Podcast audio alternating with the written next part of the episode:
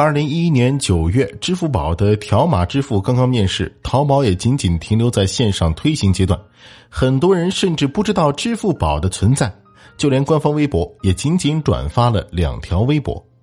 那个时候的梁桥还是一位初出茅庐的小伙家住在南宁的他，在当地拥有一家自己的酸野店，店面还不足十平米。酸野是南宁当地的特色小吃。二零一二年的一天，梁桥回老家都安喝喜酒，第一次尝到了一种叫做酸野的美食。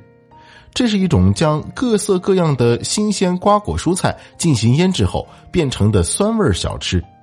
于是梁桥决定拿这个来尝试创业。此后，他专程回都安拜师学艺。学成后，这个年轻的小伙在南宁的一条老街租下了一间仅有三平方米的门面，启动了自己小小的事业。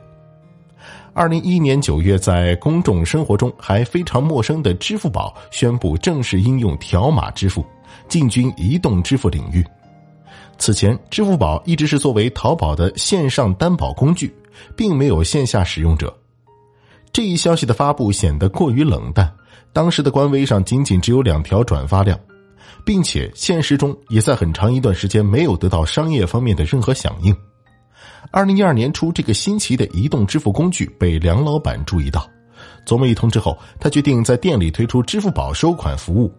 敢于尝试的梁桥成为了全国头一个尝鲜的小商家。梁桥在其三平米的小店拉起“本店支持支付宝手机付款”的红色横幅。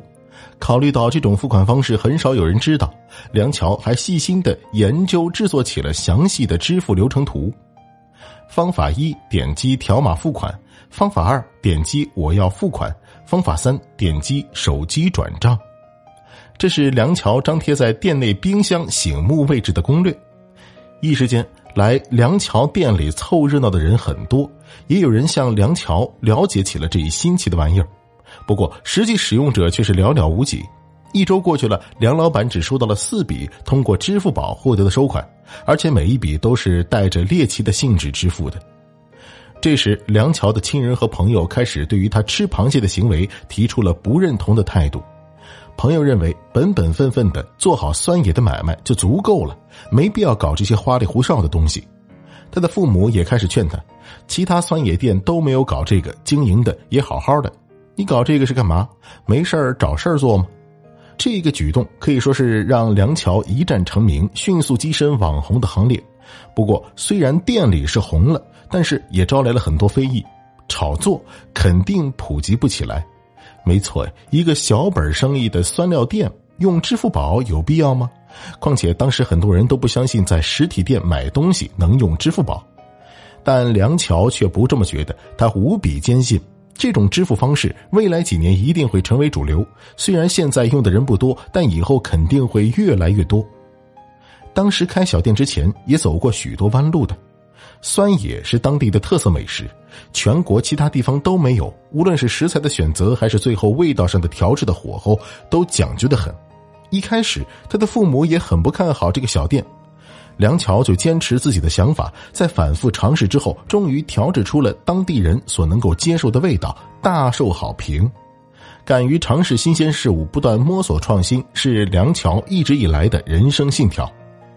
二零一三年，有了资金的储备，梁桥在南宁的一处闹市开启了第二家酸野店。这家店的空间宽敞了非常多，也配上了豪华的装修。而店里唯一不变的是，依旧支持着支付宝扫码付款。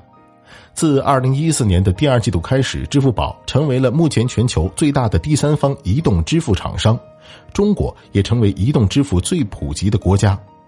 如今，支付宝的功能与模块越来越丰富，与我们的生活也更加息息相关。日常的消费已经随处支持支付宝付款，就连水电煤、通讯等交费，只需要在支付宝轻触页面即可完成，彻底的免去了来回奔波的劳累。二零一六年，支付移动大爆发之际，梁桥的酸野店也迎来了井喷式的发展。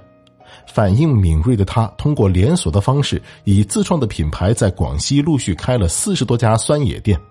那时，还有许多远在千里慕名的网友向他电话订购酸野。经商头脑活跃的梁桥没有拒绝，还索性开启了淘宝店。后来，大老板梁桥还和朋友一起合作经营了几个高品质的南宁特色食品品牌，也推广到了淘宝进行线上线下的同步销售。多项业务的收入源源不断的向梁桥流入。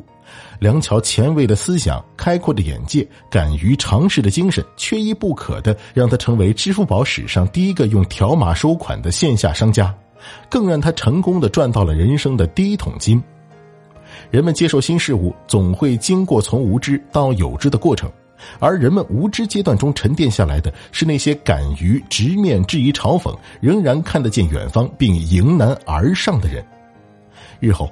他们看似被上天的馅饼砸中，殊不知这就是命运暗中的馈赠。